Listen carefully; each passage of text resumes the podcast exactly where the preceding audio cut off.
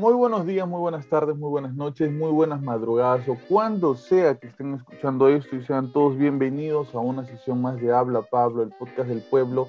Hoy tengo un invitado para mí muy especial que yo siento que es una, uno de los cantantes católicos más conocidos de Latinoamérica. Es una persona eh, siento yo que tiene mucha influencia dentro del mundo católico por su opinión y que todo eso está acompañado de que es una persona buena y humilde, que eso es difícil de encontrar. Está con nosotros el conocidísimo eh, cantante católico Daniel Poli. Daniel, eh, bienvenido, muchas gracias por estar aquí. ¿Cómo estás? Hola, ¿qué tal? Un saludo para toda la gente y gracias por la invitación. ¿eh? Gracias a ti, yo quiero decir este, públicamente en la grabación que Daniel muy amablemente, muy rápidamente aceptó la, invitación, la conversación, y la verdad estoy muy, muy agradecido con él por eso. Eh, Daniel, lo primero que te quería preguntar es algo que quizá, no sé, me gustaría empezar con esto porque escucho mucho tu música, la he escuchado, la, la, escuché estos últimos días antes de la conversación para hacerte estas preguntas, así que quería comenzar con esto, Daniel. ¿Cuál crees tú que es el mejor disco de Charlie? ¿De Charlie García? Sí. Uy, es muy difícil para mí, porque me, gustan todos. me gustan todos los discos de Charlie, pero eh, te diría, te diría que el, que me sorprendió fue el primero de Sui Generis, porque yo descubrí algo nuevo, distinto, ¿no? Era lo más. Eh, lo más cercano a mí, ¿no? O sea, eh, de, sentir el impulso del primer disco de Sui Generis de, aprenderme todas las canciones. y, después con el segundo pasó lo mismo. y el tercero, ¿entiendes? O sea, como que esa época, y, después me siguió sorprendiendo Charlie y gustando muchísimo, y entonces es muy difícil decir cuál, cuál, cuál me gusta más de todos. Inclusive, eh, algunos que en su momento no me gustaron, después me empezaron a gustar. Yo eh, siento que en tu música, corrígeme si me equivoco, hay mucha influencia precisamente de Sui Generis, de Almendra, por ahí de Nanitos Verdes, ¿es así? Eh, mira, no sé, no tanto de Nanitos Verdes, porque nunca los escuché mucho. Eh, sí, Almendra, sí, sí, muchísimo. Eh, pero de todo el rock en nacional, mira, me, ha influenciado mucho de, acá de Argentina, Gustavo Santolaya, especialmente en sus comienzos, me ha influenciado mucho León Gieco. León Gieco para mí no sé si, si, si, tus oyentes conozcan la obra de León Gieco, pero es, para mí es este, un gran ejemplo porque además tiene mucho compromiso con la gente su, su, música, ¿no? Es una canción que habla de cuestiones sociales, de cosas que pasan, eh, una serie de valores, me parece increíble lo de León Gieco. Fito Páez. Eh, como intérprete también siempre me asombró mucho Juan Carlos Baglietto. Bueno, nada, es una lista muy grande, ¿no? Bueno, y de, Argentina y de afuera no te podría decir. Que lo que más conoce quizás la gente de León Gieco es este, la canción de los Orozco, ¿no? Sí, o solo le pido a Dios. Que es lo que, lo que más conoce la gente, pero este, no saben que tiene todo, quizás este, un, un este, cúmulo de, de canciones quizás muy parecido en cuestión de cantidad a lo que tiene Charlie o a lo que tiene Spinetta, ¿no? Sí, sí, sí, sí, y, además eh, él, es un cantautor, entonces este, que sus canciones este, funcionan tranquilamente, aunque no tenga su banda, él solo con su guitarra, y, y, entonces ahí en ese sentido me siento muy identificado como trovador, como juglar con él. ¿Y cómo se hace para ser cantante católico y despegarse a veces de algunos, no todos, algunos de los mensajes que quizás no van muy de la mano con lo que nosotros creemos, con nuestra fe, ¿no? Porque a veces eh, el rock siempre trata de, alzar una voz de protesta contra ciertas cosas, incluida la fe e incluida la iglesia, ¿no? Bueno, primero yo, yo yo no sé si me defino como un cantante católico, porque en el mundo de, la música, eh, las canciones se dividen por, por estilos, ¿no? La música clásica, la música rock, eh, la música folclórica, pero uno no, anda analizando en qué creían los compositores, ¿entiendes? O sea que en ese sentido yo soy un músico que intenta ser católico, eh, transmito mis ideas con sinceridad, pero como cualquier artista transmite sus ideas con sinceridad, ¿no? Pero no, no me imagino un mundo dividido por creencias, ¿no? Al contrario, me parece que yo hago música, hago música. Y, este, y la verdad es que muchas cosas que critican de la iglesia tienen razón.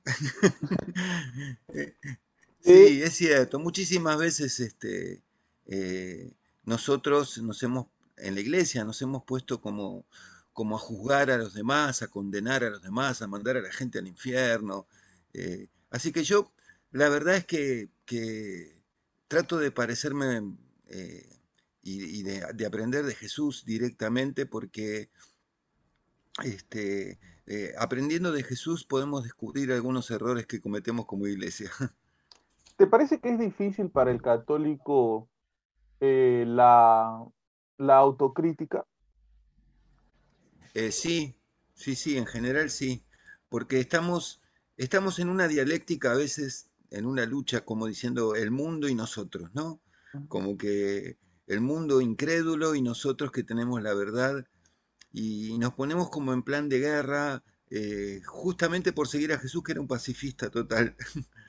Mira, Jesús discutía mucho con los fariseos, y los, y los fariseos eran gente que era rígida en su eh, sistema de creencias religiosas, ¿no? O sea, eran gente muy religiosa, pero muy rígidos y, habían inventado más eh, reglamentos este, que el propio Dios. ¿Cuáles son los mandamientos más importantes? Amar a Dios sobre todas las cosas y al prójimo como uno mismo, ¿no? Ahí se resume toda la ley. Pero ellos, de los diez mandamientos, habían hecho 613 reglamentos. Y, y, nosotros podemos correr el mismo error, ¿no? De fanatizarnos con, cosas que inventamos nosotros y, dejar de lado o dejar en segundo lugar el mandamiento principal. Eh, así que em, yo, la, verdad es que, que, no, no, me gusta esa dialéctica de nosotros contra ellos, porque Jesús era un pacifista. De hecho, eh, no sé, la hija de Jairo estaba enferma, Jairo era el jefe de la sinagoga, y Jesús fue porque no era personal lo que tenía con él, al contrario, lo que tenía lo personal que tenía con él era amarlo y tratar de abrir su mente, su corazón, tratar de que cambien los fariseos. No era, no era, no era una lucha, una guerra, muerte, ¿no? Pero nosotros en la iglesia a veces nos ponemos en batallas. Eh, fíjate que, por ejemplo, Jesús para hablar del reino de Dios, eh, el reino de Dios que no es el lugar donde nos vamos cuando nos morimos, el reino de Dios es aquí ahora en la tierra, tratar de amar a todos, reunir a todos bajo, bajo el mismo abrazo del Padre, ¿no? Eh, el reino de Dios es una metáfora que, que, sin embargo, Jesús nunca la usó como metáfora de poder ni bélica, porque cuando explica las parábolas del reino, mm, eh, no sé, son, son de, del reino vegetal, ¿no? no de los reinos humanos, ¿no? ¿Entiendes? O sea, uno oye hablar de un reino y enseguida piensa, bueno, un rey, un ejército, impuestos, eh, órdenes, y, las parábolas que usa Jesús era un sembrador sale sembrar, ¿no? Eh, y, la semilla que crece sola. Entonces, este, eh, si Jesús evitó lo, eh, la contienda, la lucha, ¿no? El que a hierro muere, a hierro mata, pon la otra mejilla, todo ese tipo de cosas nosotros tendremos que, ser como más ejemplos de eso, ¿no? ¿Te parece que, o sea, si bien eh, los cantantes católicos, eh, quizás por ahí algunos componen mucho, muchos temas de adoración, otros muchos temas este, de acercamiento quizás con Dios, o, contemplación o, etcétera. ¿Tú crees que también los cantantes católicos deberían eh, tener un poco de crítica en sus canciones? No sé, ¿sabes qué canción se me viene a la mente? Este, hasta cuando salga el sol de Luis Enrique Ascoy. Sí, A mí me parece que nos hacen falta más canciones honestas. honestas en el sentido que cuando uno es honesto es que no es condenada. Y, si en tu repertorio solamente eh, eh, abunda lo celestial eh, y, falta lo humano, las contradicciones, las crisis, las luchas. fíjate que el libro de los Salmos tiene canciones que son peleas con Dios, quejas, lamentaciones, ¿no? Y, donde eh, con el alma y con el corazón abierto eh, se, le cuenta a Dios este, el dolor, la humillación, no entiendo, Dios, ¿qué estás haciendo? ¿Dónde estás? todo ese tipo de cuestiones que a veces en los discos de adoración es como que quisiéramos eh, solamente quedarnos en el final feliz, ¿no? Como si ya estuviéramos en el cielo. Y, es cierto que de alguna manera estamos ya siendo ciudadanos del cielo, pero no podemos ser fugitivos de la tierra. si queremos ser ciudadanos del cielo, no podemos ser fugitivos de la tierra. Eh, ahora que mencionas esto sobre, sobre la autocrítica de los, de los católicos, yo tengo un amigo, bueno, yo a veces este, grabamos una sección de, de mi podcast con otros amigos hablando de X cosas. Y él este, me hacía un comentario cuando, cuando llegaba, ¿no? Él ahorita está viviendo en una provincia de, del Perú y este, había venido para acá, para, para Lima, este, y, que, y quiso entrar este, a misa, ¿no? Quiso entrar a misa. Y le dijeron, hermano, no se puede, mira que tienes que usar este protector facial. Y en ese momento este, él no tenía protector facial, se fue, bueno, etc. Y una de mis hermanas es cristiana. Hace poco se acaba de casar. Y yo escuchaba esa historia y se me venía mucho a la mente lo que me había pasado a mí en el matrimonio de mi hermana, porque yo me olvidé también mi protector facial y mi mascarilla, por este apuro, tú sabes, de, de los bocaditos, de, del vestido y toda la vaina que hay que ayudar a la novia. Y yo llegué al lugar en donde ellos estaban reuniendo y te juro que sentí, eh, ¿cómo se podría decir esto? Pasión por lo que se estaba haciendo, porque ellos estaban reuniendo en el segundo piso de un este, edificio. Alrededor habían, este, no sé, una mecánica, un negocio algo así. Yo llegué sin mascarilla, me dieron mascarilla ahí, me, dieron muy, muy, bien la bienvenida y todo, fue la ceremonia. Pero ¿sabes qué? Yo sentí la presencia de Dios en el lugar. O sea, se notaba que a pesar del lugar en donde estaban, que quizás ellos hubieran, les gustaría estar en otro lugar, pero son sus posibilidades, este, a pesar del lugar en el que se encuentran y todo, todos estaban con esa pasión que creo que todos sentimos cuando se inicia nuestra carrera en las cosas de Dios, ¿no? Esa pasión por, por no importa el lugar en donde estemos, aquí vamos a alzar las manos, vamos a alabar, vamos a ayudar, vamos a compartir. Y, siento que a veces eh, nosotros como católicos estamos como que muy conformes en la situación en la que estamos y se nos olvida un poquito la pasión. No todos, pero quizás algunos, ¿no? Y quizás con pequeños detalles como una mascarilla, un protector facial, una bienvenida, una buena acogida para la gente que viene de afuera, eh, algo de alguna manera estamos evangelizando también, ¿no? ¿Qué piensas tú? Sí, no, yo, la, verdad es que si, si, si convertimos eh, la iglesia en un lugar donde se hacen ceremonias protocolares, eh, estamos equivocados, porque Jesús dejó tan poco protocolo, tan poco protocolo dejó, ¿no? Que, después nosotros hemos tratado de, reglamentar todo, pero fíjate, fíjate que los primeros cristianos, los primeros tres siglos, no tenían templos, porque el imperio romano los perseguía, se reunían escondidas. tampoco tenían el Nuevo Testamento, todavía, lo estaban escribiendo, eh, eh, especialmente en el siglo I. ¿Y, qué más decirte? No tenían el catecismo. O sea, yo no sé si, si al principio sabían que eran siete los sacramentos y que eh, y si estaba el calendario litúrgico, si hoy era la fiesta de San Jorge o si era la de... ¿Entiendes? Como que muchas cosas que después nosotros llamamos religión eh, no, no existían. ¿Qué existía en aquella época? Jesús y los hermanos, ¿no? Jesús y la comunidad. Eso era lo importante. Y la comunidad se reunía alrededor de Jesús, que era, los apóstoles contaban lo que habían escuchado de Jesús. Eh, y, se amaban entre ellos y, amaban a, los, a las huérfanas, a los pobres, a las viudas. Y, entonces eh, me, me, hablas de pasión y yo digo, sí, Jesús era un apasionado. Fuego he venido a traer a la tierra. Y cómo desearía ya que estuviera ardiendo. No, no, no, no consigo un cristianismo sin pasión. Imagínate eh, un partido de fútbol en donde todos cumplamos las reglas, pero nadie ame a su equipo. ¿No? Claro. ¿Qué sería un partido de fútbol sin pasión? Eh, eh, por, más, por más de que nadie haga penales y, nadie haga orsay y nadie, haga, falta. Es más, sí, es más, yo te diría, a veces le perdonamos a alguien un exceso de pasión y que se salte alguna regla.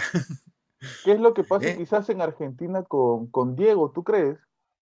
el gol de Maradona con la mano, ¿no? la mano de Dios. Claro.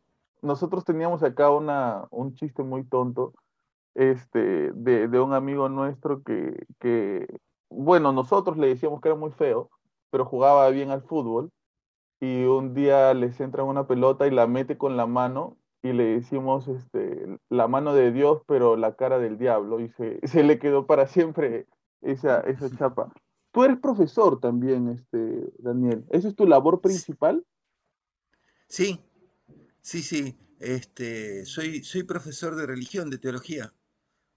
Y trabajo con jóvenes. Tengo 200 alumnos en, dos escuelas distintas, ¿no? 200 alumnos de 17 años aproximadamente, 17, 18. Quinto de secundaria. Y después, secundaria. Y después trabajo también en dos terciarios, donde mis alumnos son un poco más grandes allí. ¿Qué son terciarios? ¿Eh? ¿Qué son terciarios? Terciarios, y por ejemplo, hay una carrera que, no llega a ser universitaria, que es, que es programador, analista de sistemas. Ah, ok.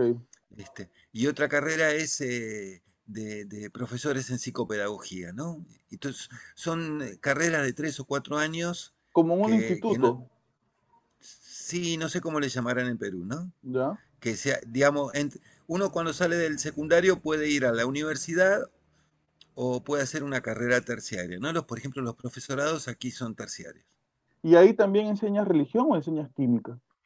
Y ahí teología. Ah, mira, qué loco. Teología. Porque, mira, yo no, no contemplo la posibilidad, al menos no he visto acá, menos que me esté equivocando, pero yo no he visto que en un instituto se enseñe este, teología, religión. O sea, se enseña el curso básico que estás aprendiendo, pero después del colegio no se vuelve a enseñar religión ni en las universidades, creo.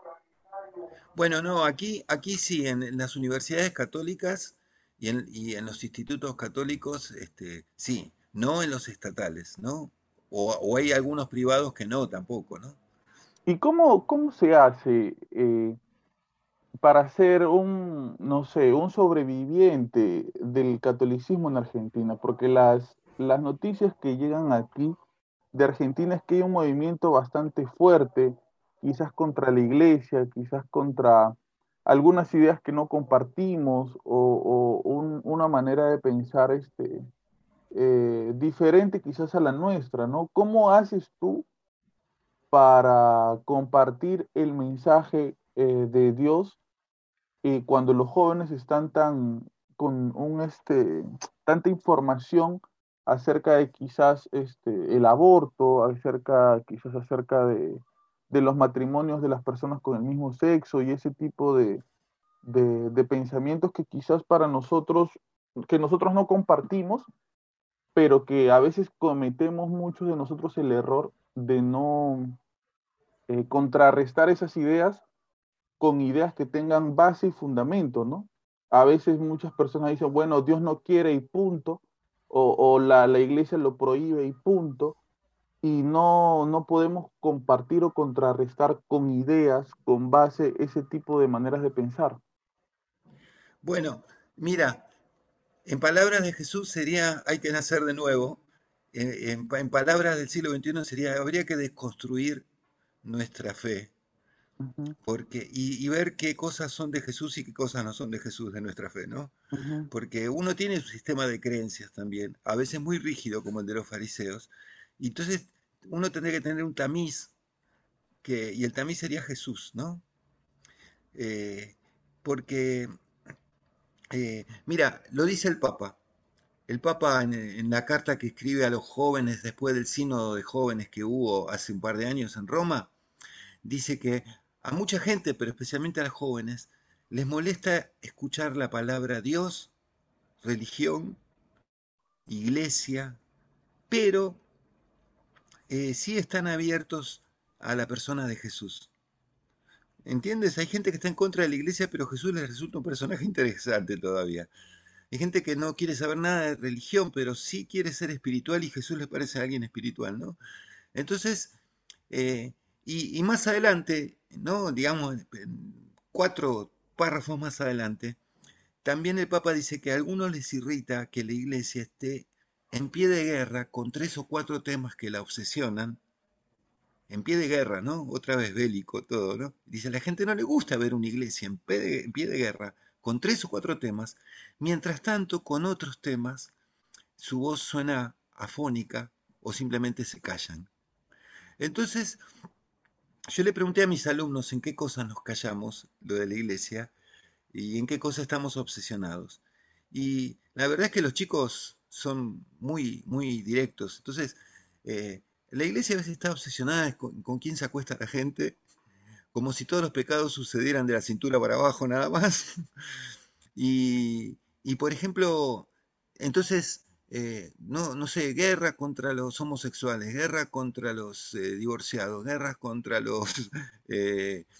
Eh, inclusive con los que estén a favor del aborto, guerra contra el feminismo, ¿no? O sea, una cosa así como... y, en cambio nos callamos otras cosas, por ejemplo, y, no hablamos mucho. Y el Papa ha escrito una carta, por ejemplo, sobre la ecología. Y, no vemos como pecado destruir el medio ambiente. ¿Entiendes? O sea, eh, eh, y, este, y el Papa ha mandado toda una extensa encíclica sobre ese asunto. Y nosotros tendríamos que ser los primeros que protejan el ambiente porque es creación de Dios. Y además, como dice el Papa, cuando el agua esté contaminada y haya que comprarla, lo primero, los primeros que van a sufrir son los pobres que no, pueden, que no podrían comprarla. ¿no? Entonces, por amor a los hombres, tendríamos que cuidar el planeta. Mira, Jesús fue el primer feminista de la historia. Jesús fue el primer feminista de la historia. Cuando iban a, Sí, tenía discípulos mujeres. Los fariseos no tenían discípulos mujeres. Es que, perdón que, te, perdón que te corte, es que mucha gente tiene una idea equivocada de lo que fue Jesús, ¿no? Muy, muy, este, muy eh, eh, reglamentario, muy estricto, muy radical, cuando Jesús no era tanto así y creo que decir que Jesús era muchas cosas eh, no está mal y darle la razón en ciertas cosas que a veces podrían ir en contra de lo que pensamos, no está mal, porque a veces creo que es un poco para algunas personas se escandalizan. Yo creo que muchas personas que te escucharan a ti decir, Jesús fue el primer feminista, van a decir, ah, mira, Daniel Poli, cómo ha dicho esto. Pero, o sea, tiene otro contexto, ¿no es cierto? Es, es, eh, no se ve, o sea, no, no es malo, ¿entiendes? Mira, mira, sí, hemos, hemos transformado algunas palabras este, en, en sinónimo de pecado. Entonces, yo podría decir que, que el feminismo no, no, es ni blanco ni negro, hay muchos grises, hay extremos, este, eh, hay cierto feminismo violento, pero hay ciertos derechos de las mujeres. Este, yo diría que el, patriarcado, a lo largo de la historia, este, ha violado derechos de las mujeres, ¿no? O sea, la verdad es que este, los femicidios, las mujeres golpeadas, nosotros tendríamos que salir a defender los, derechos de las mujeres golpeadas, de las mujeres eh, maltratadas, de las mujeres que ganan menos que un hombre simplemente por el hecho de, ser, de ser mujeres.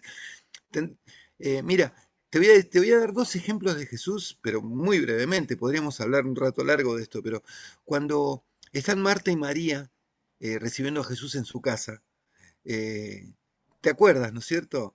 que María se pone a los pies de Jesús y, y, y Marta se pone a hacer las cosas de la casa.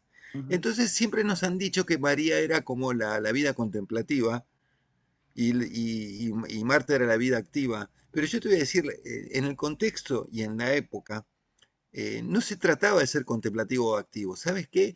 ¿Quién se sentaba a los pies de un maestro? Sus discípulos. Pero nunca se le permitía a una mujer sentarse a los pies de un maestro. Entonces, en realidad era el, ese texto es que eh, María estaba haciendo lo que tendría que hacer un hombre. O sea, mientras los discípulos estaban a los pies del maestro, las mujeres preparaban la comida. Esa, era la, cuestión. Y Jesús le está diciendo, ella eligió la mejor parte, ¿no? O sea, le permitió a María eh, ser su discípula este, y estar a sus pies, cosa que ninguna religión de la época se permitía, ¿no? O sea, acuérdate, las mujeres no podían entrar en la sinagoga, eh, eh, eh, y el otro ejemplo que te voy a poner es la mujer apedreada. Cuando, cuando, cuando van a apedrear a la mujer, le dicen que la encontraron infraganti. Y según la ley judía, si la encontraron en, el acto, también descubrieron al, varón. y el varón también merecía las piedras. Pero el hecho es que en el cuento ese no están los, el varón. Al varón lo dejaron ir y a la mujer le iban a apedrear. ¿Y quién, quién iba a apedrear? Todos varones. Todos varones iban. Entonces, en un contexto tan, tan de machos envalentonados con piedras en las manos, este, Jesús es el único que se pone del lado de la mujer, ¿no? Y, con inteligencia, sin violencia, pero con, mucha lucidez, este, le salva la vida y se puso de su lado, ¿no? Eh, eh, así que yo, la, verdad es que, eh, volviendo al tema original, es que hay que deconstruirse como cristianos, ¿no? Y mira, aquí en Argentina hay una monja amiga del Papa y el Papa le, da mucho aliento. Te, mira, te cuento muy brevemente la historia de la monja. En, una, en, una, en provincias, en una iglesia llega una, una, una persona travesti, ¿eh? un hombre vestido de mujer, y quiere dar su diezmo a la parroquia. Y en la parroquia no se lo aceptan, le dicen, ¿de dónde saco este dinero? Y si es un diezmo, porque lo quiero, porque un familiar mío se curó de una enfermedad y yo le dije, hice una promesa a la Virgen de Lourdes y entonces le dice, ¿de dónde lo sacó? De mi trabajo. ¿Y usted qué trabaja? Ahí en prostitución. Y entonces dice, bueno, pero no le puedo recibir esto. Y ella dijo, pero yo vivo en un mundo donde a las mujeres como yo, a las personas como yo no las dejan trabajar de otra cosa. es cierto, es cierto, no, no, no, no, no tienen.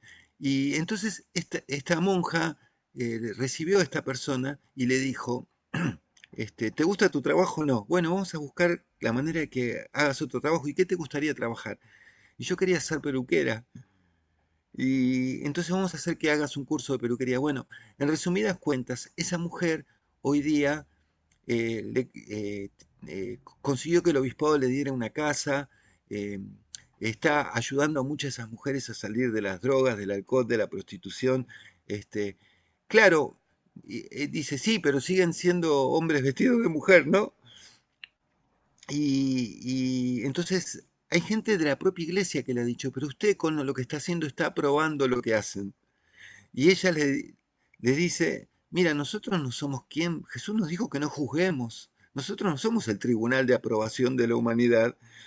Este, Jesús nos dijo que no juzguemos y que amáramos. Entonces digo, se vistan como se vistan, son personas, seres humanos que tienen un trabajo indigno, que viven en la pobreza extrema, que fueron rechazados por sus familias, que son abusados por todo el mundo, que no pueden conseguir un trabajo digno, y yo tratando, tratándoles de, curar algunas heridas, este, y sin pedirles a cambio que se vistan de varón, ¿no? O sea, yo como Jesús tratando de curar heridas, ¿no?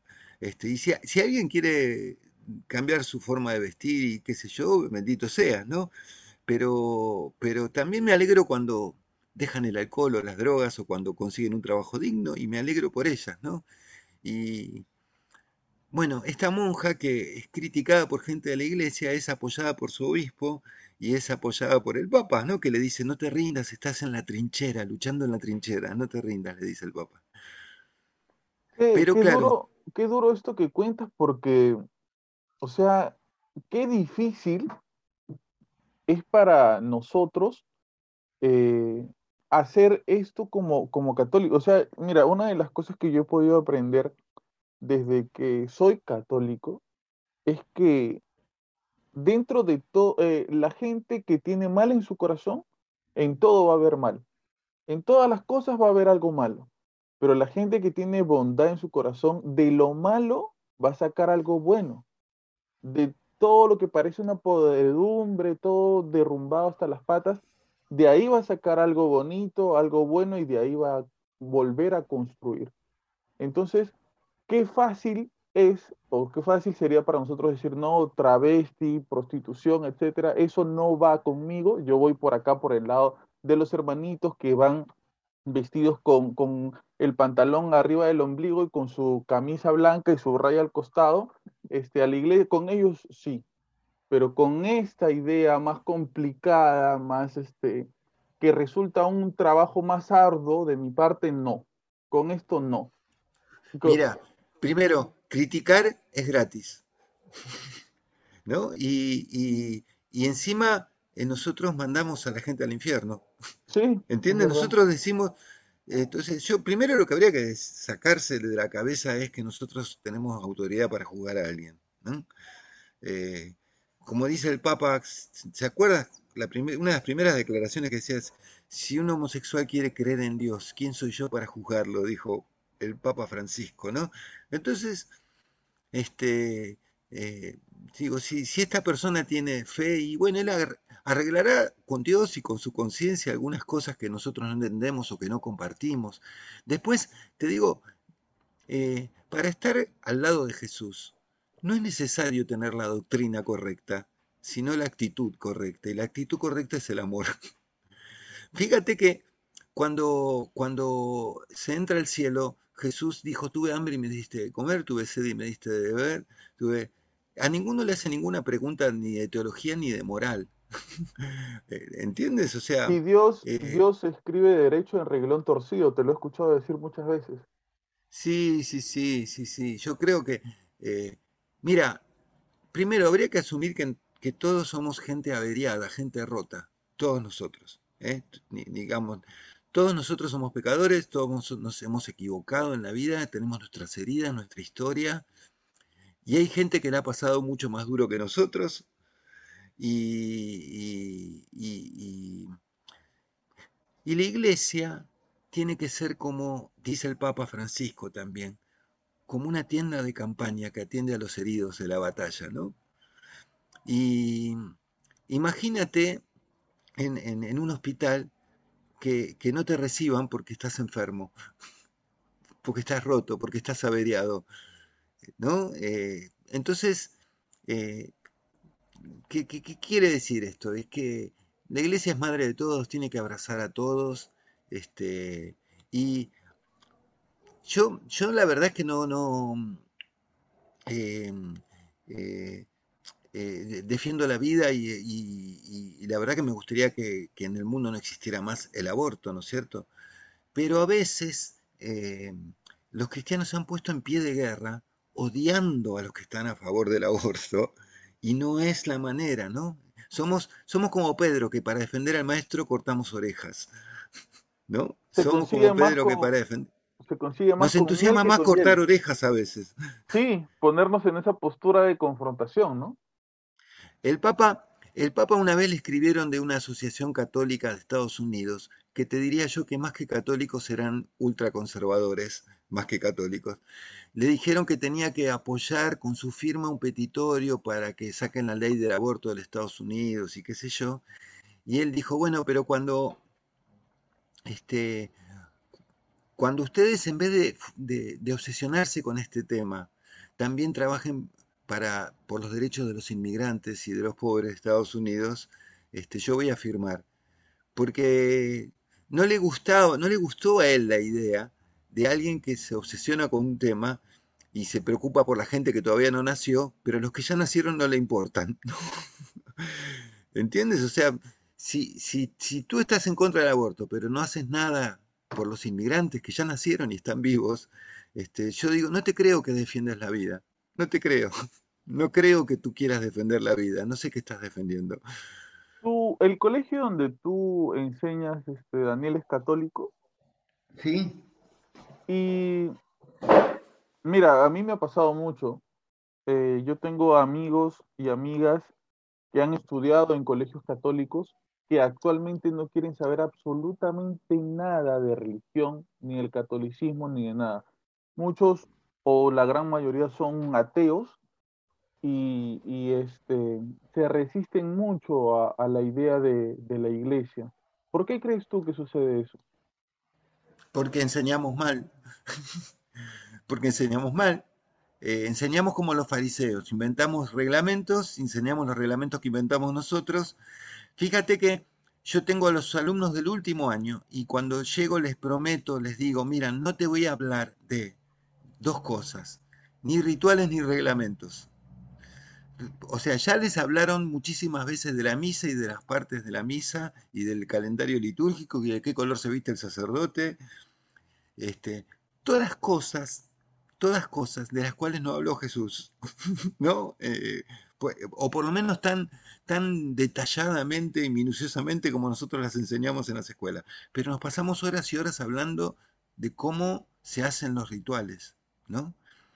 Y, y, nos, y, nos, pasamos muy poco tiempo hablando de la caridad, del amor al prójimo, eh, de, y, mm, este, de rituales, de reglamentos, lo que se puede, lo que no se puede, quién se va al cielo, quién se va al infierno, cuando Jesús le abría las puertas a todos, ¿no? O sea, no, no juzguen para no ser juzgados. Entonces, ¿de qué hablamos con los chicos? Y por ejemplo, del, diálogo, de la apertura de mente y de corazón, de amar a la gente que piensa distinto que nosotros. Eh, yo hablo de las pasiones de Jesús. Jesús era un apasionado. Eh, cuando lees el Evangelio, su primera pasión era arreglar a la gente que estaba rota. A los que estaban eh, físicamente los trataba de curar. A los que estaban rotos espiritualmente, endemoniados, que endemoniados podemos decir incluye traumas psicológicos, traumas emocionales.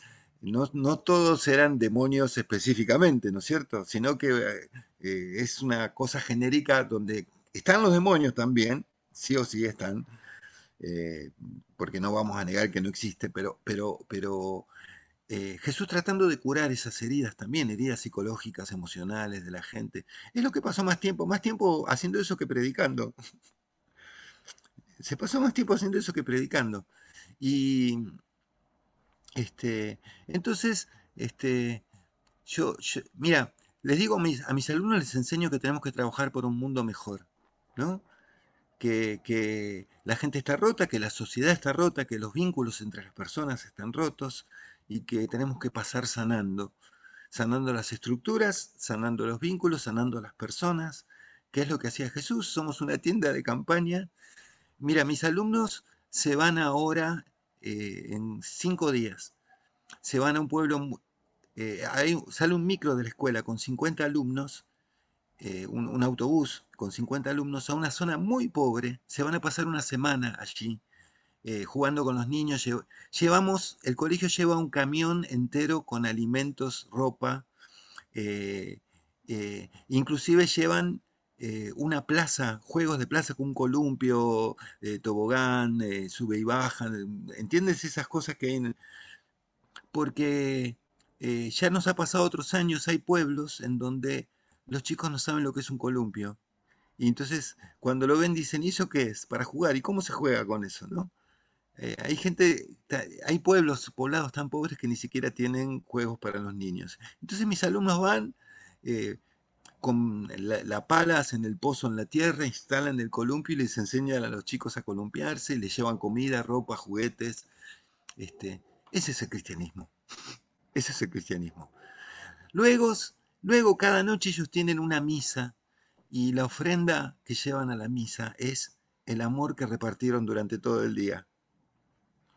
Ahora, si tú no amas en toda la semana, este, vas a la Eucaristía con las manos vacías, este, esa misa sin pasión, no sé si, si eh, o sea, sí es, porque Jesús es Jesús y el cuerpo de Cristo se ocupa de Cristo en todos lados, ¿no? Pero viste que a veces uno puede tener la gracia, pero la gracia no da frutos, ¿no? Eh, eh, sí, es eficaz, pero no da frutos, si, la persona no está preparada. Ha sido profesor de Rodrigo de Paul también, Daniel. ¿Cómo sabes eso? Argentino. ¿Cómo sabes? Daniel, he estado investigando. Mira, no, no, sabes que específicamente no llegué a conocer a Rodrigo como alumno, sí lo conocí porque era compañero de mi hija, porque él jugaba al fútbol ya y cuando estaba en el último año donde le tocaba ser mi alumno se cambió de escuela porque los horarios de los entrenamientos de su club le impedían seguir en la escuela nuestra que era turno mañana.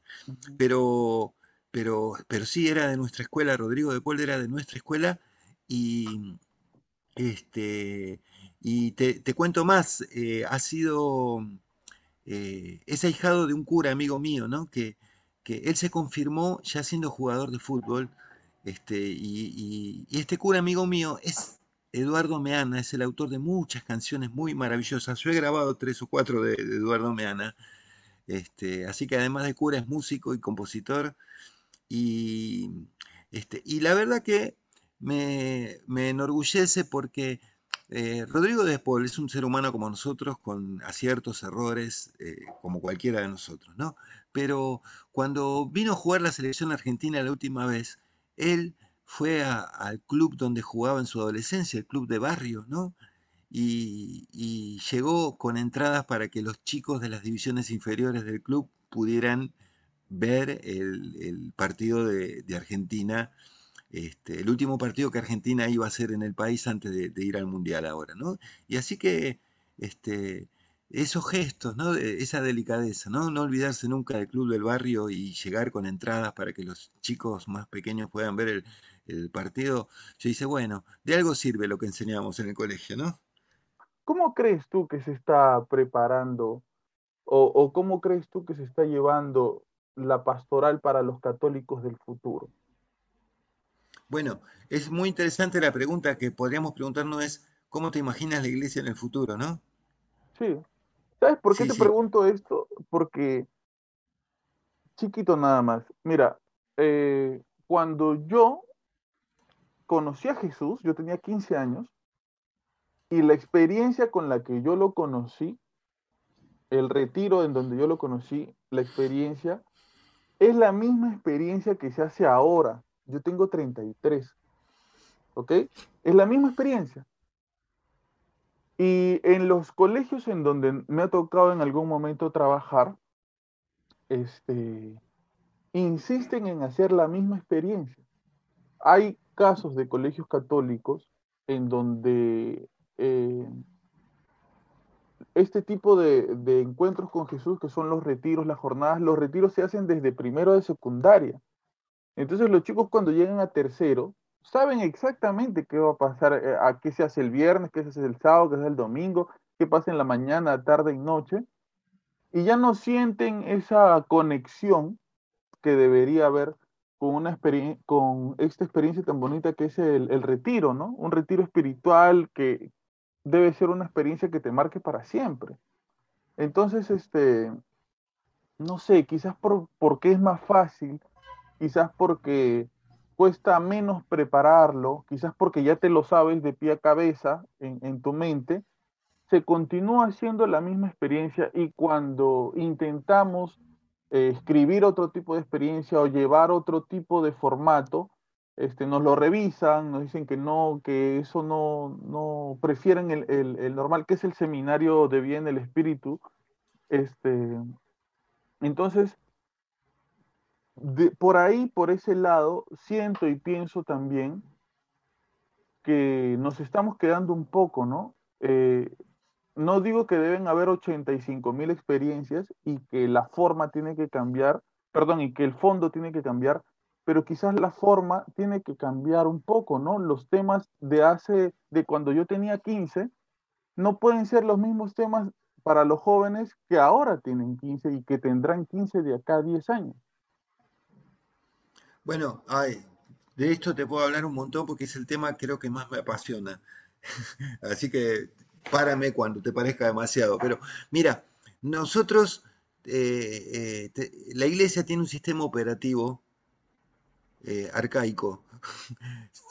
Sabes, en, tú, yo estoy en mi computadora que tiene el Windows 10, pero yo he tenido computadoras que tenían el XP, el 7 y el 2.0, ¿no? ¿Entiendes? O sea, como que ahora, si este, la, iglesia tiene el Windows más antiguo, el primero, y llegan los jóvenes con sus aplicaciones que no funcionan y no corren. Entonces, eh, eh, pueden pasar dos cosas. O el joven tiene que reformatearse y convertirse en un viejo para encajar con la iglesia. Este, pero yo creo en realidad la iglesia tiene que formatearse.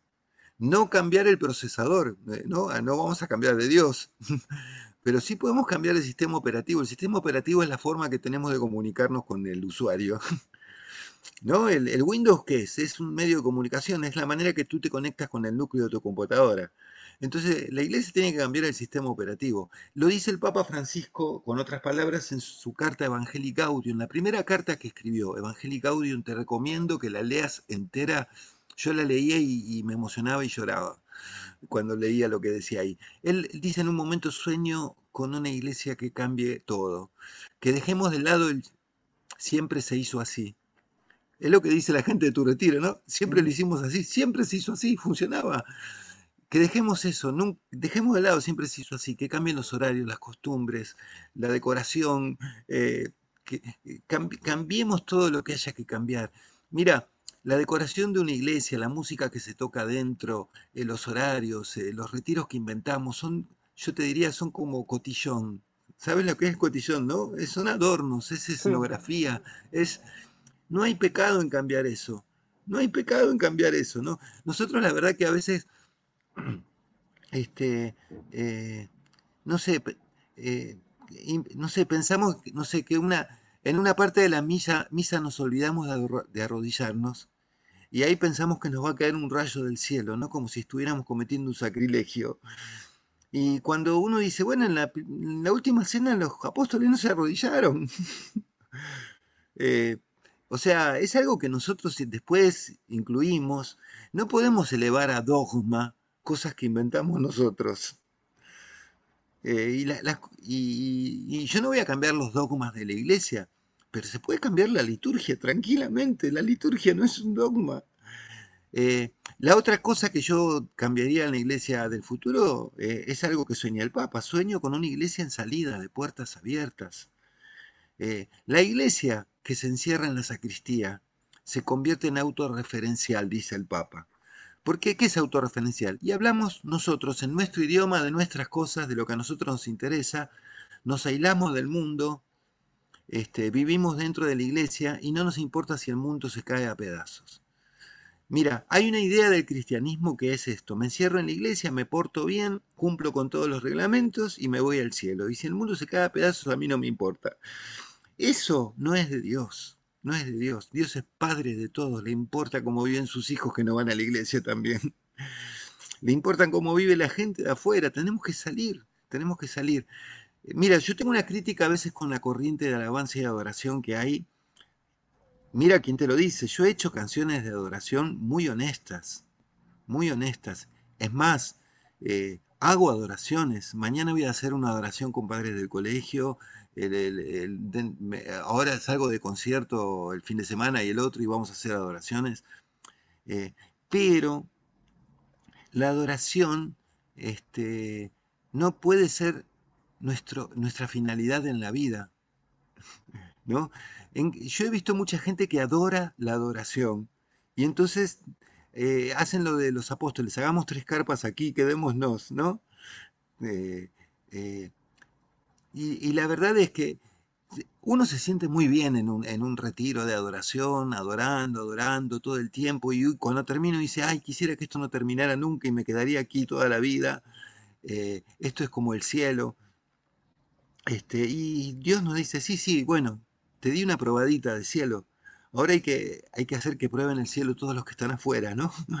Y, y, no es traerlos aquí adentro, es amarlos, sanarlos, tratar de, de ayudarlos, este, como hacía Teresa de Calcuta, como, como hizo Jesús, como hizo Francisco de Asís, este, tratar de sanar al mundo, ¿no? Tratar de sanar al mundo. Por eso, cuando un cantante se especializa en adoración y en alabanza y en, y en todo eso, yo siempre les digo, está bien que te especialices en eso, ¿no? Pero también piensa qué modelo de iglesia tienes, porque si tienes el modelo de la iglesia que se encierra y se olvida de, sanar al mundo, eh, lo tuyo no es cristianismo, ¿eh? es una droga. es una droga. Pues ya. Ahora que, te escucho hablar sobre estos temas, eh, tú escribiste una canción que se llama Vienen los marcianos. Me intriga saber qué, cuál es tu, tu visión o tu manera de ver sobre ese tema.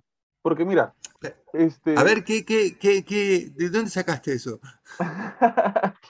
este, a mí me, interesaría saber tu, opinión sobre esos temas, porque, o sea, no siento que sean temas trascendentales o muy importantes, muy, muy importantes, pero como que la iglesia tampoco habla mucho sobre eso, ¿no? Y, y este, son temas que, suceden en estos momentos, estos temas. Bueno, este dos cosas te voy a decir de eso. Primero, cuando yo tenía 12 años, la primera canción que compuse, este, la compuse porque en la televisión hablaban de ovnis y de extraterrestres que venían y qué sé yo, y entonces me, dio miedo y hice una canción que hablaba de eso, de que venían los marcianos, ¿no? Pero, pero en mi canción venían en paz, ¿no? ¿Tú piensas que si hay eh, marcianos vienen en, en guerra? Mira, no, no sé, la, verdad es que no sé, lo único que puedo saber es que el universo es misterioso y que, y que, que, tenemos que mantener el poder de asombro cada día este, ante las cosas maravillas de Dios. No sé si habrá vida en otros mundos, si serán seres mejores o peores que nosotros. Eh, la verdad, para mí todo eso, todo eso es un terrible misterio. Entonces, ni, no sé, no digo ni que sí ni que no, este, digo algo que, que, en la iglesia no nos gusta decir, no sé, ¿no? Nosotros queremos saber de todo, pensamos que tenemos la definición de todo, pero sí te, conozco, te, te, reconozco que he conocido eh, cristianos de otro planeta. A veces, ¿sabes qué? La gente que vive encerrada en una burbuja de iglesia, y que se olvida de salir al mundo, eh, cuando salen al mundo parecen marcianos. Por, ejemplo, nosotros a veces, eh, yo digo, hablamos en un idioma, ¿vieron, vieron como, como que uno habla del inglés, el portugués, el francés? Nosotros hablamos cristianes. Cristianes. Hay palabras que la gente de afuera de la iglesia no entiende. ¿eh? Adviento, cuaresma, em, no sé. Que no tiene eh, por qué entender tampoco, ¿no? Al menos no tiene, cuando recién se pero nos, la fe. Nos sentimos muy espirituales cuando hablamos en lenguaje lleno de cristianés, ¿no? Entonces, eh, pero a veces inclusive es un lenguaje, lenguaje falso, lo usamos dentro de la iglesia y cuando salimos no lo usamos más. Entonces nos encontramos con alguien de la iglesia y le decimos, hola, bendiciones, en vez de decirle buen día, ¿no? Ahora, luego vamos al trabajo y en el trabajo decimos buen día. ¿No? En el, mejor de los casos, en el peor de los casos llegamos y seguimos hablando de cristianes en medio de, la gente y todos nos miran como bichos raros, ¿no? Como, eh, como, como gente pretenciosa que se quiere hacer el santo delante de los demás, ¿no? Este, y el Papa Francisco dice que, eh, eh, que seamos el santo de la vuelta de la casa, ¿no? El santo del vecindario, ¿no? Como que seamos uno más del barrio. Eh, el día que cantaste con el Papa, ¿hubieron cantantes de otras religiones también? Sí, Sí, sí, estaba Alex Campos, un cantante colombiano, y estaba el grupo Rescate y, un pastor amigo mío que, también, este, Sebastián Golucio. Eh, sí, sí, había el grupo Rescate, Sebastián Golucio y Alex Campos, este, que eran evangélicos los tres. ¿Y has contemplado la posibilidad de hacer duetos con esos cantantes de otras religiones? Eh, sí, sí, sí, sí. No, no, tendría ningún problema. Ese día cantamos juntos, cantamos solo Le pido a Dios, todos juntos. Este, pero, este, mira, ni, eh, lo que contemplo siempre es, este, es tener amigos que no piensen como yo. Eso lo Entonces, yo juego al fútbol dos veces por semana y tengo muchos amigos. Ayer hicimos un asado con estos amigos y no les pregunto si van a la iglesia o no, ¿no? Eh, para, para, que seamos amigos. Y tengo amigos evangélicos y no, no es que me hice amigo de ellos para, para sacar un hit cantando juntos. Me hice amigos porque este, quiero ser amigo y amar a la gente que piensa distinto que yo. Y la verdad que soy muy amigo, por ejemplo, del cantante de Rescate. Y no sé, él cree algunas cosas distintas que yo, no sé, la mayoría son las mismas, ¿no? Y no, no hablamos de diferencias, hablamos de, Jesús. O, hablamos de fútbol, ¿no? Donde, donde todos están pensando igual, en realidad nadie está pensando, ¿no? sí, claro, claro.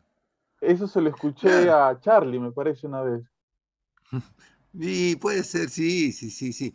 Mira, es los católicos, te digo a veces, con, con la soberbia de pensar de que tenemos toda la verdad. No nos gusta decir no sé. No nos gusta decir no sé. Tenemos la explicación para todo. Es un vicio que viene desde la Edad Media esto. ¿eh? eh la teología de la Edad Media tuvo ese vicio. Y este, eh, nos negamos la posibilidad de conversar. Porque cuando alguien que piensa distinto eh, eh, viene y te dice sus ideas, pero si tú tienes la verdad, directamente ni lo escuchas.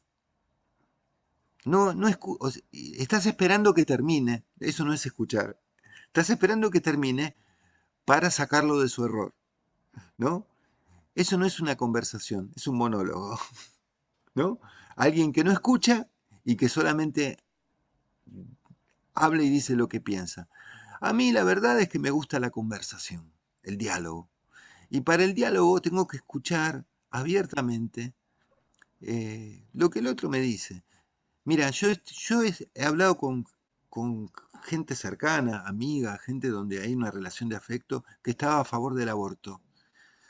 Y y la verdad es que había muchos puntos interesantes en las cosas que decían, ¿no? que me hizo pensar de que algunas leyes tendrían que cambiar. Por ejemplo, en Argentina una chica que es violada y, comete un aborto este, podría caer en prisión, pero el violador no, ¿no? Eh, pero no solamente si es violada, sino simplemente alguien que está casada este, y aborta, el marido no va preso, ¿no? Entonces, eh, me hizo pensar de que sí hay que cambiar la legislación, ¿no? Defendiendo la vida también, pero no quiere decir que la ley que esté ahora sea maravillosa, ¿no? Eh, por eso, en, ese sentido, eh, me, abre mucho la mente y el corazón hablar con gente que piensa distinto que yo. Y no hablo para convencerlos, hablo para escucharlos. Y, y solamente les digo lo que quieran saber y no, le, no, les, no los trato de, no hago proselitismo, no hago proselitismo, ¿no? Con tú, ellos. Tú dices que tú has elegido libremente creer en Dios y que te gustaría que tus hijos tengan la libertad también esa de escoger creer en Dios. ¿También te pasa con tus amigos entonces? Sí, sí, yo a mis hijos jamás los obligué a ir a misa ni nada por el estilo y los tres son muy creyentes, este, pero yo lo que quise es que me vieran feliz con mi Dios, ¿no? Que, y que quisieran ellos, que desearan esa felicidad. Y con mis amigos creo que me pasa lo mismo, ¿no? Yo no, no hablo mucho de religión a no ser que me pregunten, no hablo mucho de Jesús a no ser que me pregunten. Lo, lo que quiero es que hable mi vida, que me vean cortés, amable, eh, servicial, este, solidario, em, este, esperanzado, eh, trabajando por un mundo mejor y, y, y, y no, no, no, no no, no, no, no, no, hago, no tengo panfletos, no, no hago proselitismo, no quiero traer adeptos nuevos a la iglesia. Este, quiero, sí quiero contagiar la fe, ¿no? Pero. Es pero... algo. Sí, continúa, termina, termina. Sí, no, no, eso, pero sin. A, a veces la, la, etiqueta de católico asusta. Yo, mira, yo siempre no le quiero poner a, a, mi música la etiqueta de música cristiana o música católica, porque mucha gente se asusta con esa etiqueta. Y yo digo, la verdad, tú miras un bosque y ves los árboles y son todos hermosos, maravillosos, y si son bellos te hacen pensar en Dios. Y no necesitas ir a ponerle a cada árbol un cartel que diga árbol creado por Dios, árbol católico, árbol cristiano.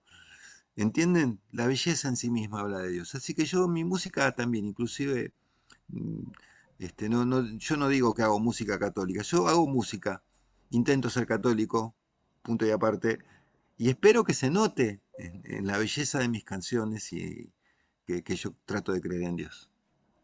Tú has, hablas mucho este, sobre el Papa. ¿Tú lo conociste cuando fue obispo, cuando fue sacerdote en, Argentina?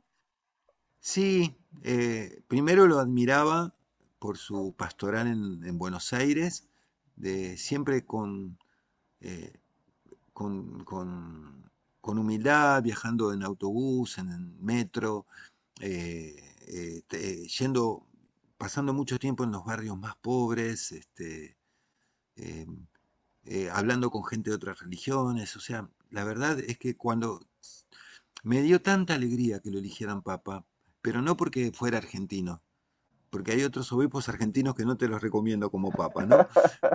Me dio, me dio alegría porque era él, porque era él, ¿no? Me sorprendió muchísimo y, me sentí feliz.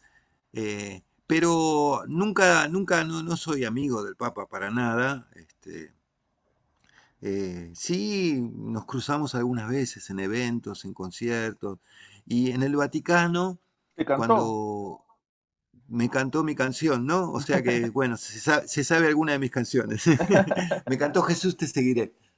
Este, ¿y tú cómo crees que él ve el tema de, la música católica, eh, perdón, de la música eh, de otras religiones? Porque te juro que yo he escuchado canciones preciosas, pero preciosas de Jesús Adrián Romero, de Marcos Witt, ¿no? Este, que son eh, personas de otras religiones, pero que cantan precioso y que sus letras son preciosas. ¿Tú consideras, tú crees que él gusta también de ese tipo de canciones, las comparte por ahí en un momento de, oración? Es, eh, eh, ¿Se podría decir que es mucho de eso o quizá no? La verdad es que no sé qué música escucha el Papa. No, no, no, no, no sé, no sé. Pero supuestamente, seguramente no creo que tenga prejuicios, porque él eh, tiene un diálogo muy amplio con gente de cualquier religión, así que no creo que tenga prejuicios. Lo que a mí, lo que yo opino a veces de la música evangélica, en español especialmente, es que hay honrosas excepciones como Jesús Adrián Romero, este, pero me parece que la música evangélica tiende a ser una música de burbuja para los que están adentro de la burbuja y que, y que promueve ese sentimiento de que eh, hablemos en cristianés y, no me importa si el mundo se cae a pedazos, este, total nosotros nos vamos al cielo, ¿no? Ese, eh, me parece que eh, ellos adoran la adoración de tal manera que se olvidan de ver a Dios en el corazón de la gente, especialmente de la gente rota, ¿no? que lo que tú quizás promueves es quizás, al igual que muchas canciones de amor a Dios, canciones de amor al prójimo, ¿no? Claro. El mandamiento más importante tiene dos partes y uno una parte no es más importante que la otra. Amarás a Dios con todo tu corazón, con toda tu fuerza, con toda tu mente, con toda tu alma y al prójimo a ti mismo. Y, este mandamiento es semejante al anterior, ninguno es más importante que el otro. Entonces, nosotros tenemos muchas canciones de amor a Dios y pocas de amor al prójimo. Pero te voy a dar un ejemplo. Martín Valverde eh, tiene muchas canciones que son medicina para el alma, que hablan de, heridas humanas. No fue tu culpa. Mm, no se han ido del todo. Te estoy mencionando algunas canciones que hablan, hablan, fíjate que no son las de Martín todas canciones religiosas de adoración, ¿no? Son canciones sanadoras este, y a mí este, me parece maravilloso que él lo haga y me parece terrible que, que, muy poca gente tome la posta, ¿no? Es como que en este momento te, da más conciertos y te, y te, generan más actuaciones eh, ser un adorador. Eh, tengo, tengo esa impresión, sin criticar, a ver, no quiero criticar a nadie, lo que estoy diciendo es que, eh, que estamos haciendo bien la mitad del trabajo y que no hay nadie que esté haciendo la otra mitad del trabajo. Que incluso Martín Valverde tiene también, ahora que hablábamos de música un poco que, que alce su voz de protesta, eh, canciones, música como este, Estoy perdiendo la fe, ¿no? Qué, qué duro título para una canción de un cantante católico. Estoy, estoy perdiendo la fe. Y creo que una de las cosas que hace bien también Martín Valverde, este, no soy yo tampoco músico ni crítico de música católica, sino hablo a partir de mi gusto musical, es como él este, incluye ritmos que quizás no se incluyen mucho en la música católica, ¿no? Y eso jala eh, mucho el oído, porque normalmente eh, las, personas que componen música católica es a veces mucho embalada, ¿no? La gran mayoría es embalada. Mira, la verdad es que hay una, hay una crisis de creatividad muy grande porque en la adoración, al principio todo el mundo copió a Marcos Witt, que hacía baladas y qué sé yo, y eso fue, y actualmente en la iglesia evangélica todos copian a Hilson, ¿eh? y Hilson copia Coldplay. y sí, entonces ya es como que si, si tú no haces algo parecido a Hilson, no estás haciendo adoración y alabanza, ¿no? ¿Entiendes? Como que yo digo, ay, qué falta de creatividad, ¿no? Qué falta de creatividad. Bueno, esperemos. Yo, yo cuando empecé a componer, eh, era porque no me gustaba la música que se tocaba en la iglesia y empecé a componer con ritmos y acordes de Charlie García. Eh, y, sin quererlo metí un poco de rock en la iglesia, ¿no? Este, pero en ese momento fue súper honesto, ¿no? O sea, a mí no me gustaban las canciones que se cantaban adentro de las misas y entonces intenté componer canciones para Dios que, tuvieran la música que a mí me gustaba. Y en ese sentido fue totalmente honesto, porque era honesto en la letra y honesto en la música. Pero no tuve, eh, no tuve en ese momento ningún, ningún problema en romper con la costumbre, ¿no?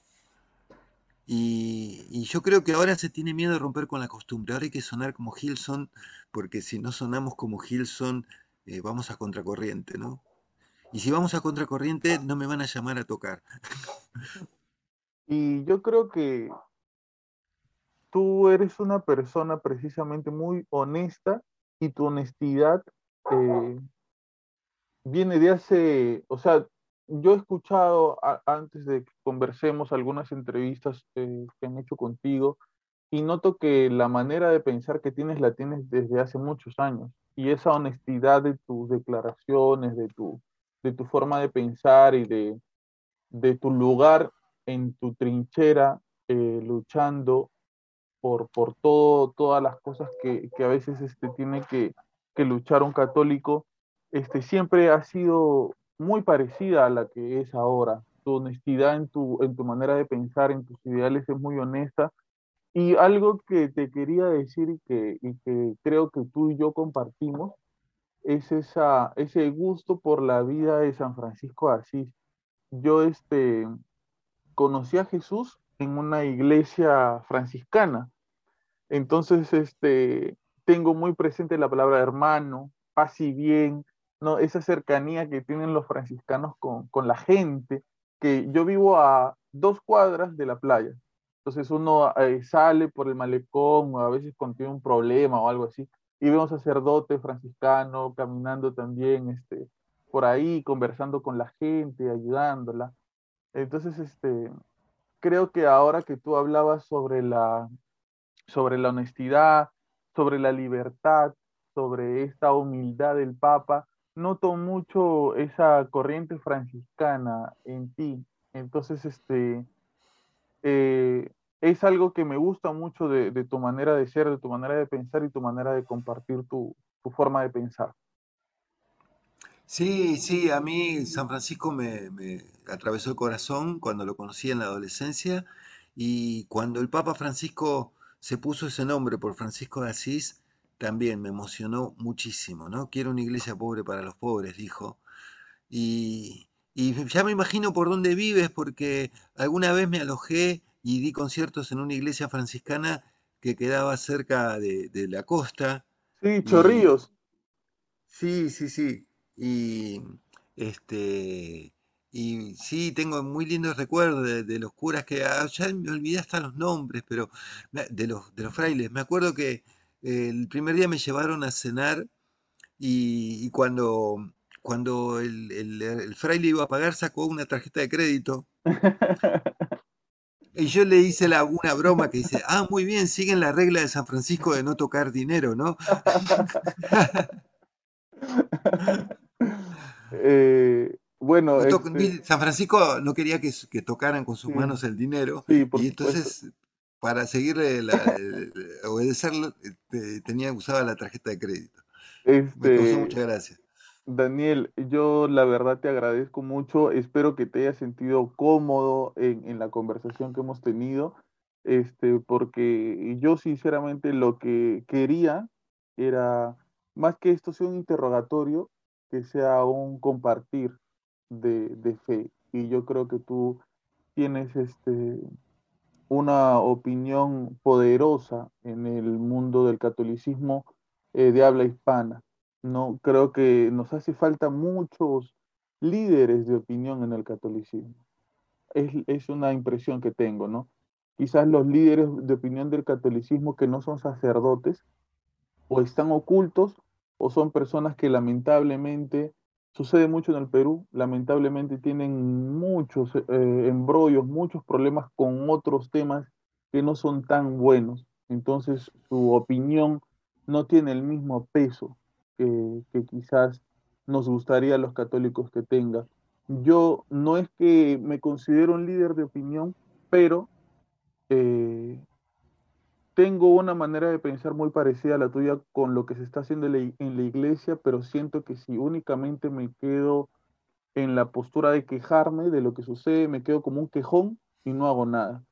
Eh, trato de que este podcast, invitando a personas como tú o hablando de lo que hablamos a veces en los podcasts que tenemos, este, sirva de alguna manera para que la gente se dé cuenta que los católicos no estamos encerrados en la iglesia, no somos cucufatos, eh, habemos jóvenes de 30 o 20 años que rezamos el rosario y no hay nada de malo en eso, que este, no juzgamos, que no le cerramos la puerta a personas que piensen diferente que nosotros, que no andamos, como dices tú, por la calle haciendo proselitismo por Jesús y jalando a la gente para que entre a la iglesia, sino que creo que nosotros nos hemos enamorado y nos hemos enamorado bien de Jesús, tenemos un amor que no es tóxico con Jesús y nos damos cuenta que quisiéramos que otras personas sientan ese amor también que nosotros hemos sentido.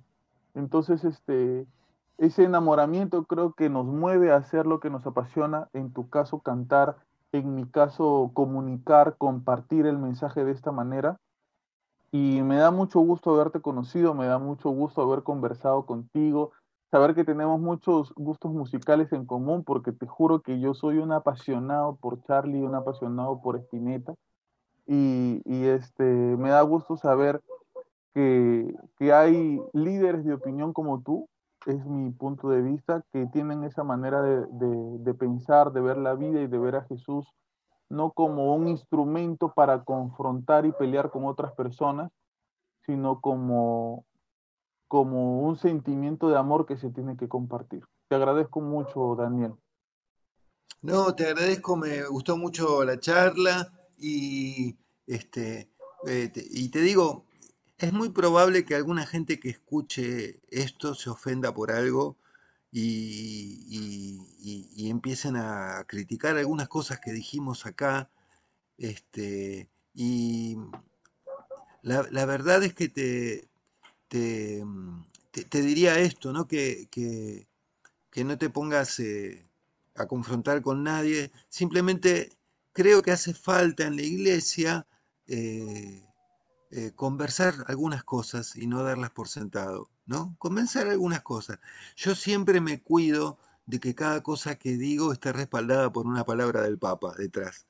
¿Por qué me cuido? Y por los haters, ¿no? los haters, hay, hay gente que, está tan anclada en la Edad Media que, enseguida viene como a, desautorizar lo que dices o estar en contra o, y, y, entonces este yo simplemente digo no tampoco no, no pretendo crear nuevos dogmas, simplemente eh, ni soy líder de opinión de nada, o sea, yo opino, digo, con mucho amor por la iglesia, por la gente y por Jesús, digo lo que pienso, y, pero antes de, decir en un medio lo que pienso y públicamente en las redes lo que pienso, me fijo de que, de que de lo que piensa el Papa, Francisco en este caso, este, que, es el portavoz de la iglesia en el siglo XXI. Entonces, este, por, eso digo, siempre me cuido, ¿no es cierto?, de que las cosas que voy diciendo eh, eh, las haya dicho Francisco también, ¿no?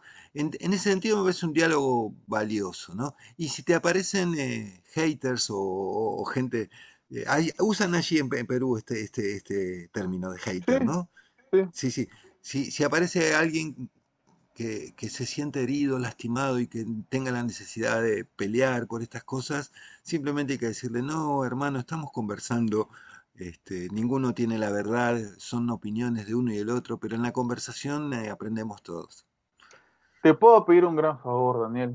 Sí. ¿Puedes cantar la, mi canción favorita eh, tuya? ¿Tienes ahí una guitarra cerca? Sí. ¿Puedes cantar, por favor, el Dios de la vida? bueno, un pedacito, un pedacito, un estribillo aunque sea. Por supuesto, no, no, concierto no, concierto no. Somos un nuevo pueblo, soñando un mundo distinto, los que en el amor creemos, los que en el amor vivimos, llevamos este tesoro en vasijas de barro es un mensaje del cielo y nadie podrá callarnos y proclamamos un nuevo día porque la muerte ha sido vencida y anunciamos esta buena noticia. Hemos sido salvados por el Dios de la vida. En el medio de la noche encendemos una luz en el nombre de Jesús. En el medio de la noche encendemos una luz en el nombre de Jesús. Buenísimo. Gracias, gracias, gracias Daniel.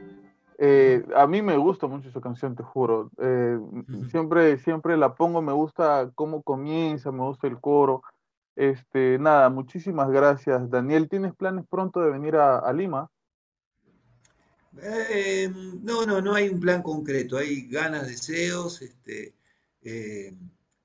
pero no, no, todavía no, no recibí una invitaciones concretas. Así que estoy esperando, pero sí, es uno de los lugares donde quiero regresar. De hecho, estuve eh, estuve cantando últimamente este año, pero eh, te digo, este fin de semana, después de dos años y medio, es la primera vez que me subo a un avión. Wow. ¿No? Este, y el fin de semana siguiente otra vez en otro avión y ya empezamos, ¿no? Pero pero como que, que, que eh, sí, una de las cosas que se cortaron fueron los viajes, ¿no? Así que estamos retomándolos de a poco. Algo chiquito nada más para terminar. ¿Qué, te dejó esta, esta, esta pandemia? A mí, eh, una persona en algún momento me invitó cuando todo esto comenzó y me preguntaba, ¿no? ¿Cómo hacemos ahora para evangelizar a, a la gente estando encerrados? Y yo un poco lo que dije lo que sentía y le digo, yo creo que más que evangelizar en estos momentos, creo que nos toca vernos a nosotros mismos hacia adentro, ¿no? O sea, vamos a estar en casa, eh, solos con nuestra familia, y quizás eh, es momento de parar un poco, de salir, y el retiro, y la jornada, y el esto, para evangelizar a los demás, y tratar de evangelizarnos un poco a nosotros mismos, y ver un poco hacia adentro qué es lo que estamos haciendo bien o qué estamos haciendo mal. ¿Qué, crees que, nos deja esta situación por la que hemos pasado todos? Bueno, eh, a mí me, gustó lo, que, lo que dices. Yo lo tomé como los primeros tiempos de reclusión. Los primeros tiempos de reclusión para mí fueron como un retiro. Aproveché para orar, para leer, para...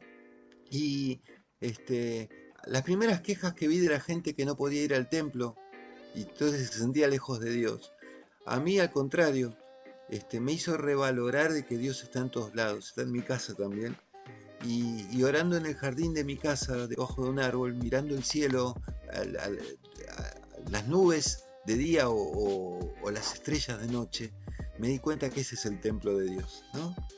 que, el universo es el templo de Dios. Así que eh, me renovó eh, el cariño con el Dios del universo, ¿no? Y, y pude, pude leer muchas cosas que tenía pendientes y pensar y madurar muchas ideas y, este, y Dios permitió por algo todo eso, ¿no? Así que este, supongo, supongo que también en muchas comunidades este, bajó la cantidad de gente, la gente de los grupos y, y digo, bueno, este, la verdad que a Jesús no sé si le importaba cuántos, sino cómo eran esos pocos que tenía. Eh, y, se preocupó, me parece él, por especialmente por la formación de sus discípulos. Este, y, cuando uno ve el Evangelio de Marcos, especialmente lo noté, eh, cuando, uno ve que antes de su pasión Jesús se dedicó a enseñarle a sus discípulos y lo que más, donde hizo más hincapié en su enseñanza es que no fueran como los fariseos. ¿Mm? Constantemente, que no fueran como los fariseos. Y yo digo, eh, ese es el, terrible desafío que tenemos. ¿no? Eh, la iglesia se va a enamorar de sus propios reglamentos o se va a enamorar de Jesús. Ese es el gran desafío. Así que bueno, gracias por la entrevista. Gracias a ti, gracias a ti Daniel, de verdad ha sido muy, muy amable y nada. Este, recuerden que pueden encontrarnos en Facebook como Habla Pablo, en Instagram como Habla Pablo.podcast, a Daniel Poli también por supuesto seguirlo, que es un, cantante, me parece a mí muy importante, aunque él tenga la humildad de decir que, que él no es cantante, no católico. Yo creo que es una persona muy importante dentro del catolicismo y sus ideas también lo son. Este, y nada, escúchennos, compártannos. Eh, gracias Daniel por estar aquí, gracias a ustedes por escucharnos. Si llegaste hasta aquí, quizás quieres este, dejar un comentario, una pregunta, déjalo por ahí. Si este, vienes molesto y vienes a, dejar algo malo por ahí, también no importa, déjalo por ahí, lo, lo leemos también. Gracias por estar aquí Daniel, gracias por escucharnos. Esto fue Habla Pablo, el podcast del pueblo. Hasta luego.